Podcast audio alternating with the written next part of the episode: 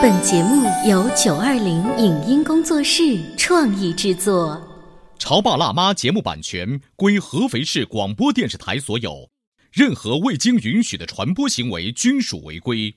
欢迎与九二零影音工作室沟通合作事宜，电话零五五幺六三五零九三五六。你有你的钻石金龟婿策略，我有我的全家海岛游计划。你扛着单反泡妞马不停蹄，我为孩子捕捉成长的美妙瞬间。你忽略我的魅力，我会证明这是谁的时代。你否定我的生活态度，我决定我的人生蓝图。帅哥俊男靠边站，有了宝宝的潮爸魅力更爆发。窈窕美女靠边站，有了宝宝的辣妈魅力更火辣。我是辣妈，不是老干妈，我为自己代言。我是潮爸，不是太阳能浴霸，我为自己代言。潮爸辣妈。本节目嘉宾观点不代表本台立场，特此声明。在上周三的提升学习力小课堂上，我们聊了什么是学习力，以及学习力包括哪些方面。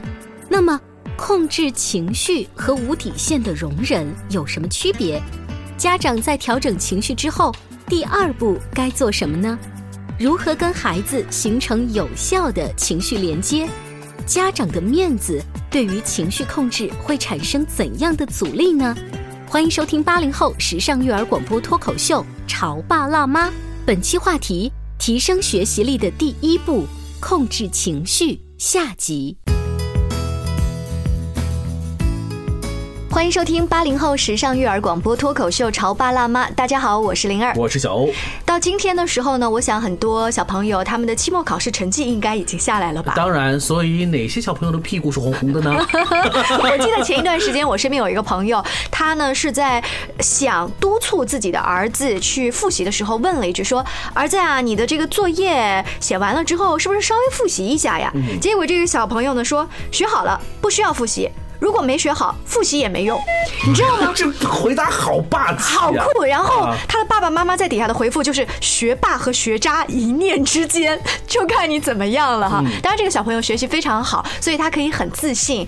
可是我们聚焦到孩子的学习的好不好，是不是单纯就用一张考试卷上面的分数来衡量呢？我们在上周请了一个专家老师，他提出了学习力的概念，还包括你的情商、你与人沟通，包括控制情绪等等。对，就像我们中学学政治的时候了解了一个词叫生产力。嗯，我们当时知道生产力这个词是个复合型词，因为生产力里头会包括很多内容，所以相对而言，学习力也包括了相当多。上周我们学的是了解的内容是学习力，还包括第一要素就是情绪控制。是的，今天呢，关于学习力的情绪控制，我们继续有请到中科大终身学习实验室齐陶宇老师，欢迎齐老师，大家好。嗯，啊，齐老师，就是我们上一。次不是提了这个控制情绪吗？我身边有一个朋友听了节目就说：“你们讲的太对了。虽然我的孩子现在还没有上学，但是呢，小屁孩每天在家刷牙洗脸这件事情就已经让我发火了。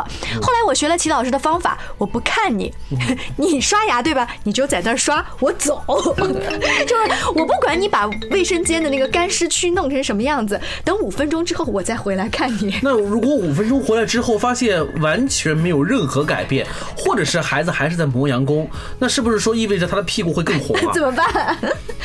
我们说控制家长的情绪是解决问题的，不是去纵容他的。嗯，问题在那里仍然是要得到解决的，只是说我们是要有一个比较平和的心态。家长控制情绪不是耍酷哈？对对，不是说我们逃避矛盾，不是说我们为了保持跟孩子的和谐关系啊，为了控制我的情绪，我忍了，嗯嗯，我就忍，我再忍，不是这样子的。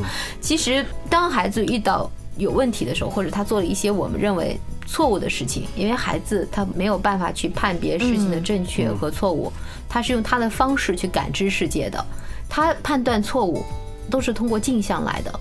啊，看到家长怎么做，家长的态度，嗯，外面的社会的同学对这件事的态度是什么？那么在普遍的这种大环境下，对这个态度是什么？嗯，所以孩子其实通过镜像的学习，再来判断、建立他的是非，建立他的对事情的一个标准。嗯，那么，嗯，当我们家长说控制情绪，其实除了讲我在遇到矛盾的时候，先调整自己的情绪变得平和，这是第一步。但是我们不能说。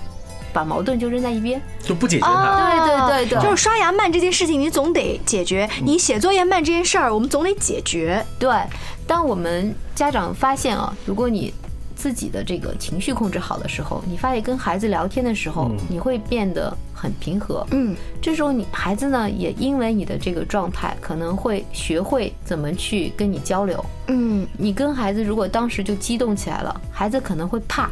他会用恐惧的方式去完成这件事，但他是否接受呢？他可能过两天他又反复了。嗯，那他得自己形成自身对这件事情的认知，或者他自身的自我控制。他才能在这件事上去真正解决掉矛盾。嗯啊，这就跟未来读书一样，你天天说你给我好好学，你给我好好学，他不想学，一点用都没有。好像那时候的爸爸妈妈最常说的话就是：“学习是你自己的事，哎，不是为了我们学。”我们 多少多少人都是从这个过来的，还但是我说句话，我要吐槽这句话。嗯，这句话到目前为止，我依旧是不是彻底的理解，而且我认为这句话完完全全是这种父母的情绪使然，是他故意说这样的话的。他他说这句话的意思就。告诉你说跟我没什么关系的，这是为了你好。但其实对于年少的我来讲，我当听到学习是你自己的事，哎，我其实那个时候不是特别的明白。我并不是知道学习什么叫做自己的事，因为每次我考试考差，我屁股就有事，就跟你有事。考得好，你们脸上有光。什么叫做我自己的事啊？这是谁呀？这是？是的，这其实就是没有讲呢。刚才讲控制情绪是我们做的第一步，但是形成连接应该是第二步。嗯，就是你得跟孩子形成有效的连接。你知道，在一个人体现他的能力的时候，很核心的是这个人能够去接纳和理解别人的程度。嗯，一个非常有很好的处理社会人际关系，并且能够很好的处理问题的人，一定是很容易接纳别人，并且理解别人的。嗯，也就是我们经常讲的换位。其实，在我们尽力连接的同时，就是让孩子学会去换位，去体会啊不同的情景下的一个原因。刚才你说的孩子在刷牙很慢，那这是问题，他要解决的，因为这体现了他对时间的控制和效率。那么，如果我是这个家长，我可能会这么做。他方法很多，因为不同的孩子，你要父母应该有不同的一些方法。这就启动我们，我们情绪控制完了，大脑的上层脑其实在思考，你就开始要斗智斗勇，这件事是一定要有的。那怎么做呢？如果是我，我一定会跟孩子先告诉孩子我的难处。嗯，你可以向孩子示弱的，你说宝贝，你因为你刷牙慢，妈妈会耽误什么？会耽误什么？会耽误什么？然后我会怎么样？让他有一个同理心，换位思考，你看能不能帮到妈妈？嗯，孩子突然有责任感了。我做这件事慢，我有这样的坏影响。嗯，第二件事，孩子可能还感觉不到。然后慢的时候，你再给他讲他的灾难性。你慢了会影响到你看什么，你干什么，你干什么，对他自己是有不好的后果的。但这会不会让额外的给他增加很多心理压力啊？啊，不会，你只是告诉他，你不要跟他讲，不要恐吓他。嗯，讲的是事实，我们讲叫基于事实的层面。刚才讲的，你不能说我是骗你的，或者我告诉你，你这样会死人了，或者不能。这样，只是非常平和的告诉他，你这样会带来的一个麻烦。那么第三件事，要是我会商量跟他解决办法，我觉得那我们怎么办呢？你有没有可能快一点，或者是我们一起刷，我们比着刷。妈妈用多长时间，你用多长时间？用做游戏的小一点可以用做游戏的方式，大一点的时候他能理解的时候，你可以带他到钟面前说：“我们下次刷牙的时候能不能看那钟走多少时间，我们就把牙完成了。当然你要把哪些地方都注意到，你不能哗哗刷完就走人。我们看从哪些地方能节约掉时间，而不是说把该该不能说牙那件事情上就不认真刷，然后你再去跟他去沟通。当然第三件事这是建立连接，然后第三件事其实还有一件事挺重要的，就是说。你一定要允许他的反复。他是孩子，你这时候是在帮助他构建他上层脑的思考。嗯，你通过刷牙这件事是引发孩子从下层脑的情绪到他的思考。嗯，他玩儿他都是下层脑在控制的，他就自己本能的好玩嘛，他开心嘛。但是你通过你的引导，让他去思考这件事会带来的后果，给爸妈带来的影响，以及有没有解决办法的时候，其实你就在引导他的情绪往上层脑去走，那就是智能了。所以呢，就是从他听得懂妈妈跟他教育刷牙这件事情很慢的后果，到他开始慢慢的控制，只是在。三五分钟解决这件事情，中间可能有月把的时间，有可能的。一个习惯的形成是需要时间的，二十一天只是初步习惯，但更多的至少半年，那这是很正常的。我们大人常常有一种说，刷牙这件事情可能是小，到大一点的孩子学习这件事情，你会有一种契约精神在里面。你明明跟妈妈已经讲好的，对不对？你明明讲过你不画小人的，你怎么还画小人？然后你就那个火又上来了，你那个时候你就不把他当孩子。我其实我们有时候是两种极端家长，一种是过度孩子化，一种是过度成人化。过度孩子化是什么意思？意思就是我们认为家长认为这就是一个小孩子，所有事情都可以原谅。嗯，他小嘛，嗯嗯，他长大就好了，这是一种。还有一种呢，就是忘了这还是一个孩子。嗯，就是觉得你怎么就不可以做好？别人家的孩子都可以，你怎么就不可以？啊，你其实这两种方法都是不可取的，不可取的。对，因为首先我们对孩子要有一个客观的评价。我们的理念认为每个孩子都是一个独特的个体，每个孩子是有很多的差异化的。嗯，作为家长，我们一定要尊重和理解这种差异化。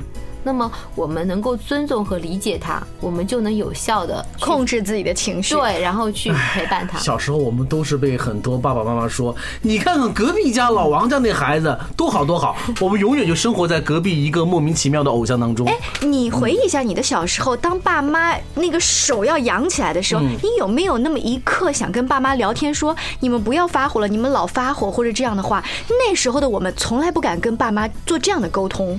不会，哪儿敢啊？嗯，那个会很担心的，确实是怕疼，怕被揍。但是好就在于我们现在八零后的家长听我们这样的节目越来越多之后，他开始意识。我身边有一些朋友，甚至跟自己的小孩沟通，就是你会发脾气，其实爸爸妈妈也会发脾气，我们互相提醒彼此，好不好？我们做一个什么样子的手势来提醒自己，下次就啊，我们控制住自己的火气，就好像那个电影叫做什么《头脑特工队》，那个电影很形象。化的告诉了孩子，你的小精灵当中有那个发火的，我们请他休息一会儿，这是一个形象化的比喻。对，就是在不同的年龄阶段，孩子其实能够去接受的事情是不同的。嗯，那么可能在五岁之前，孩子还完全是形象化的思维，他不可能去接受到你很多抽象的。嗯。他无法构建这种图像感，他无法构建你说的到底意思应该做成什么样子，这是很正常的。嗯，他跟成人完全不一样。那这时候家长是可以给他一些具象的表示的。为什么我们有时候说家长可以读绘本？嗯，绘本故事里面啊，就像你们有时候让孩子听故事，是帮助孩子构建这个图画。啊，用这种图形的方式，让孩子能够亲手的在他的意识里面去触摸到这一点，嗯，那他才能去理解这件事儿。我想起了一个小故事啊，一个小男生说，我到现在为止，我行为。做事当中都会脑子当中会浮现出两个小东西的画面，一个是黑色的带着一个小三角叉的一个小魔鬼的一个呃，在我脑子里飞，还有一个是天使在我脑子里飞。在我看来，就会有两个人在打架。坏孩子说你要这么做，你要这么做，因为你这么做你会获得什么好处？那个白天使说你不能这么做，你应该怎么做？因此，在他看来，我要做哪些事情是由我脑子当中构建出的那个童话故事所决定的啊。所以他觉得我必须。要遵循啊，我的脑脑子里头那个小白天使，而不能听那个小黑魔鬼。所以我说的这个，估计也是和您刚才说的差不多吧？对，因为其实我们在就是。固定一些固定知识点，就是不断的去让孩子去了解到真相是什么。我们人的价值观的形成，以及我们对事物的判断，都跟早期的这种家长的这种教育是相关联的。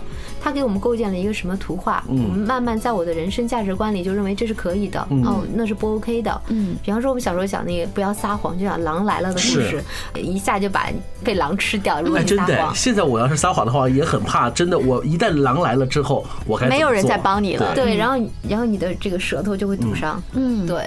有的时候我们家长呢，明明知道像齐老师说的这些道理，可为什么还是控制不住自己的情绪？叫知易行难呐。呃，不仅仅是你控制情绪的那个火候没到，还有可能是跟咱们中国人特有的面子有关系。为什么这么说呢？我们稍微休息一下，回来接着聊。您正在收听到的是故事广播《潮爸辣妈》。《潮爸辣妈》播出时间：FM 九八点八，合肥故事广播，周一至周五每天十四点首播，二十一点重播。网络收听，请下载荔枝 FM、蜻蜓 FM、阿基米德、喜马拉雅、中国广播以及苹果 Podcasts，搜索“潮爸辣妈”订阅收听。微信公众号请搜索“潮爸辣妈俱乐部”，参与节目互动哦。潮爸到，辣妈到，准爸到，育儿专家请。中国内地首档八零后时尚育儿广播脱口秀，陪你一起吐槽养育熊孩子的酸甜苦辣，陪你一起追忆自己曾经的小世界。潮爸辣妈。本节目嘉宾观点不代表本台立场，特此声明。在上周三的提升学习力小课堂上，我们聊了什么是学习力，以及学习力包括哪些方面。那么。控制情绪和无底线的容忍有什么区别？家长在调整情绪之后，第二步该做什么呢？如何跟孩子形成有效的情绪连接？家长的面子对于情绪控制会产生怎样的阻力呢？欢迎收听八零后时尚育儿广播脱口秀《潮爸辣妈》，本期话题：提升学习力的第一步——控制情绪。下集。稍微休息一下，欢迎大家回来，这里是潮爸辣妈八零后时尚育儿广播脱口秀。小欧跟灵儿为大家请来了中国科学技术大学终身学习研究实验室的齐涛宇老师，我们继续来聊一聊学习力方面的控制情绪这个话题。嗯，呃，为什么说面子呢？是因为很多家长，尤其是老一辈，他明明知道你说的道理是对的，他还要按照自己老传统来执行，是因为我是这个一家之长，我走的桥比你走的路还多，我说的还吃的盐比你吃的饭还多，对，还能错吗？是不是有这样子的案例？是的，是的，我们其实家长有的时候会特别希望来构建权威感。我那时候喜欢跟我的女儿在一起玩，我妈就说你天天打打闹闹的跟姐妹一样，她都不怕你了。嗯，就是家长特别希望是，尤其老一辈，我爸妈就怕，对，一定要怕。我是爸爸妈妈，我就是家里的权威啊，你就得怎么样。可是特别逗，等老的时候呢，嗯，他又觉得你是权威。对，你像我爸爸妈妈现在就会觉得，哎呀，你长大了，你是一家之主了。然后这时候是一个很大的一个变化。那么在教育孩子过程中，家长容易形成这种权威感。我们是不是要树立？权威吗？是要的，嗯，得有权威感。孩子是要有怕头的，不是说我们希望孩子就完全说是平等的。有的家长说我跟孩子就是平等的，嗯，沟通的错，因为孩子本身他自己就在一个成长过程中，他这个是不是特别受西方的后来的观念影响？哪怕是西方的影响，你看，在美国，那家长其实跟孩子之间确实是非常平等和自由的关系，但是。只要孩子犯错了，人家家长真的是一句话说：“这个礼拜不许你出门，对对，禁足令。”嗯，他孩子真的是不敢出门，所以你看，孩子在这个时候确实是非常的顾及到父母的这个权威。是的，我们讲其实有一点很重要，第一件事，请先尊重孩子，嗯，不要人为的去设立所谓的权威，更不要为了自己的面子去来教育孩子。孩子他是独立的，他从出生开始他就具有独立的人格，嗯，这些都是孩子自己本身就有的，即使他很弱小，你也得尊重他，嗯，这是教育非常重要的一点，就是家长一定首先学会尊重自己的孩子。第二件事情呢，我们要引导自己的孩子，嗯，教育不是说我们去。告诉他怎么做，不是去压给他，也不是打开他大脑把知识、把我所想要的都塞给他，而是给孩子进行引导，就是给他一个方法，让他学会自己思考。对，还是回到他上层脑的构建。你想培养一个优秀的、嗯啊成熟的、未来成功的人，那你就让他的上层脑不断的完善。那你这时候就去引导他，引导正确的价值观，引导这些正确的这些方法，引导他去探索世界。哦，这叫引导。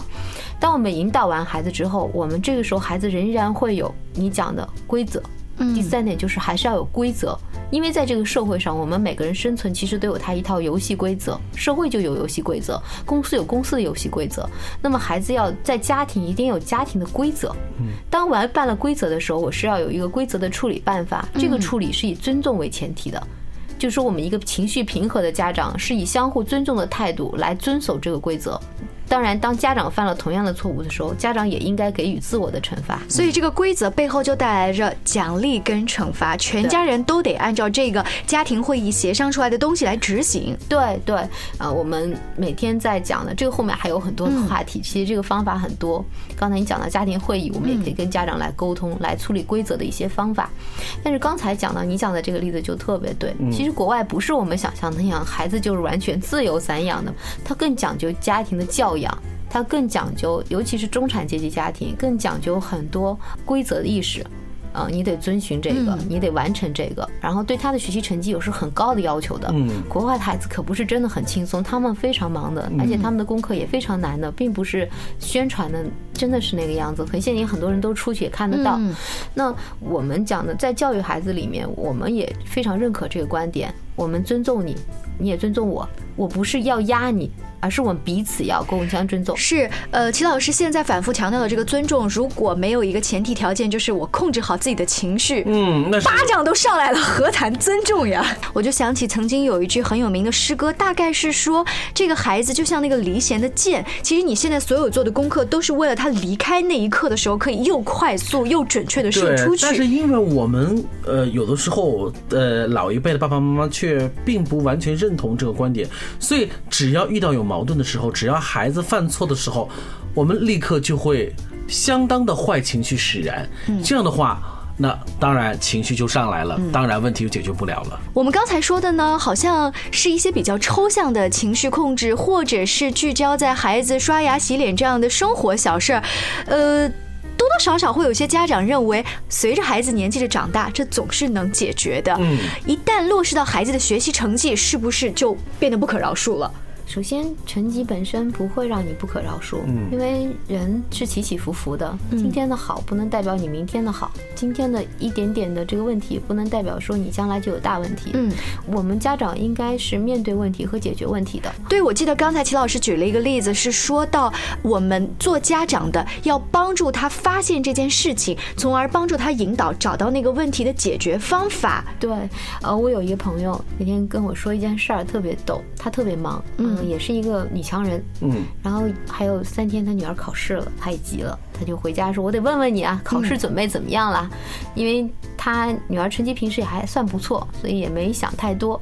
结果一看她英语后三个单词一个都不会，而且句型就更不要说了。嗯，她当时脑子嗡就爆炸了，然后就跑出来说：“就是临门要考试了。”对对，单词不会，然后也是小学生，然后他就打电话给我说。呀，逃逸逃逸怎么办呀？嗯，其实他找你打电话的话，已经在控制自己的情绪了。对，没 有那一刻发飙。他他说我我都恨不得揍他一顿，可是我打完他没用啊。嗯，我说这件事最坏的结果就是咱再重新学呗。他说那哪行啊？我说那你既然不想，那我们现在还有多长时间啊？那么我们能不能把这件事有一个弥补？在这个机会上有三件事要告诉孩子：当遇到非常紧急的情况下，我们要想尽一切办法。不要放弃，嗯，这是教孩子，不是去为了这次考试成绩，而是说我们不能放弃。就哪怕我这一次在背会了两课的单词，我也努力试了。对对，不能让孩子放弃。我说要教会这种品质。困难前面不能低头。对，第二件事要让他汲取教训，就是因为你这样会导致什么样。你要让他汲取教训，但现在不是去跟他发脾气的时候。如果遇到事情的时候，你们都是在吵，那当他长大以后遇到事情的时候，只会用焦躁去解决问题，但于事无补。那说那现在该怎么办？我说你是英语高材生啊，我说你说该怎么办？他就带着女儿把每个单词，他把单词画的很形象，女儿情绪很好，反正小孩子嘛。很快的，他打电话跟我说奇迹出现了，一天之内三个单词 OK 了。他说我女儿太聪明了吧？然后我当时说你女儿其实每个孩子都有极大的学习潜质，那不是他聪明，而是你有效的控制他的情绪了。考试成绩且不怎么说，但是他后来又想起我说的一句话：当考完试了以后，他告诉他女儿说，首先肯定他女儿的能力。他说宝宝你你可以的。你很棒的，他阿姨说觉得你好聪明，好厉害。在这件事情上，不是你智商多高，而是说你有很强的遇到事情不急不慌的，跟着妈妈一起把这件事攻克了。耶，契合了一下，这点很赞。对，然后第二件事，但是我妈妈非常不满意你这样去做。但是 啊，对，但是对这件事我非常不满意。然后他女儿说：“你知道你错在哪吗？”他女儿说：“我知道了。”他说：“如果你平时少花一点时间，我们是是不是这段时间就不会那么紧张？”嗯，然后我们能不能调整一下？他说：“后来他。”女儿自己跟他说了一句话，我觉得特别有意义。他说：“那你能不能花点时间陪陪我？”啊，他女儿也提出了他的要求。这就是一种沟通了，因为所有的错你不能推给孩子。嗯，其实家长也在反省。对，从刚才齐老师举的例子当中，我呃就是想说两点。第一是这孩子这次虽然通过了，他会不会有一个感觉，就是你看我这样，我妈也没骂我，临时抱佛脚没事儿。第二我真的很聪明，下一次也可以吧？嗯，其实这就讲的另外一点，就是不同的孩子的教育方法。他们家是一个女儿，我刚才说了，其实是一个很自尊心很强的女儿。她这样做，其实在一定要说。除了他贪玩以外，也有渴望跟爸妈交流的这个成分。嗯，那么，但有的孩子，你其实让他吃点教训也没有关系，关键是这个坎。能不能你自己能接受？对，他他妈妈没有办法接受。你的意思是说，如果孩子不及格的话，是让家长对可以让他有一次不及格。如果这个孩子自尊心很强，嗯，比方说像灵儿，有一次不及格给你，你下次会奋起直追的这种孩子，给他一次教训。还但有的孩子不是这样的，他非常脆弱，他可能会被打击的对对，那你先帮他解决问题，然后再告诉他这个后果不及格，你会不会很难过？孩子是能体会到这种难过的。当然，这种事情更重要的一点，你家长要。他汲取的问题不在于我说的这两点，他在平时他会注意到给孩子时间，嗯，他要给，因为我们家长不是去一味的指责孩子，嗯，更重要的是从孩子发生的事情上，从自己身上汲取原因。对，这是我刚才说的，这个孩子有可能会特别骄傲的说，我还挺能耐的。第二个事情呢，就是这个妈妈，当他那一刻。快点要发飙的时候，他控制了自己的情绪。他回来跟孩子的一个对话是聚焦在，我们都先冷静一下。你先看看女儿，你想不想过这个关？我们俩能冷静的把这件事情处理。这个对话才是这个故事当中最赞的一点。对，我也很认可这一点。而且他来打电话很赞。所以说，当情绪控制好之后，我们就一定能够腾得出心情和时间，还有我们的行动去把这个事情去做好。所以说，万事啊都要冷静。不有那么句话吗？冲动是魔鬼。看来啊，在学习力方面也是一样的，不能冲动，要冷静，要好好的控制情绪。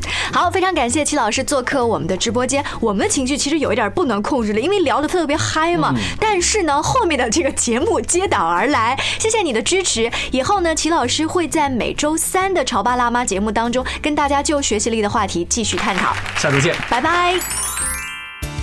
感谢大家关注潮爸辣妈节目。由本期节目嘉宾齐老师力荐的爱麦吉学习能力工具箱正在热销中，关注故事广播微信公众号 C N F M 九八八，点击右下角商城在线下单。以上节目由九二零影音工作室创意制作，感谢您的收听。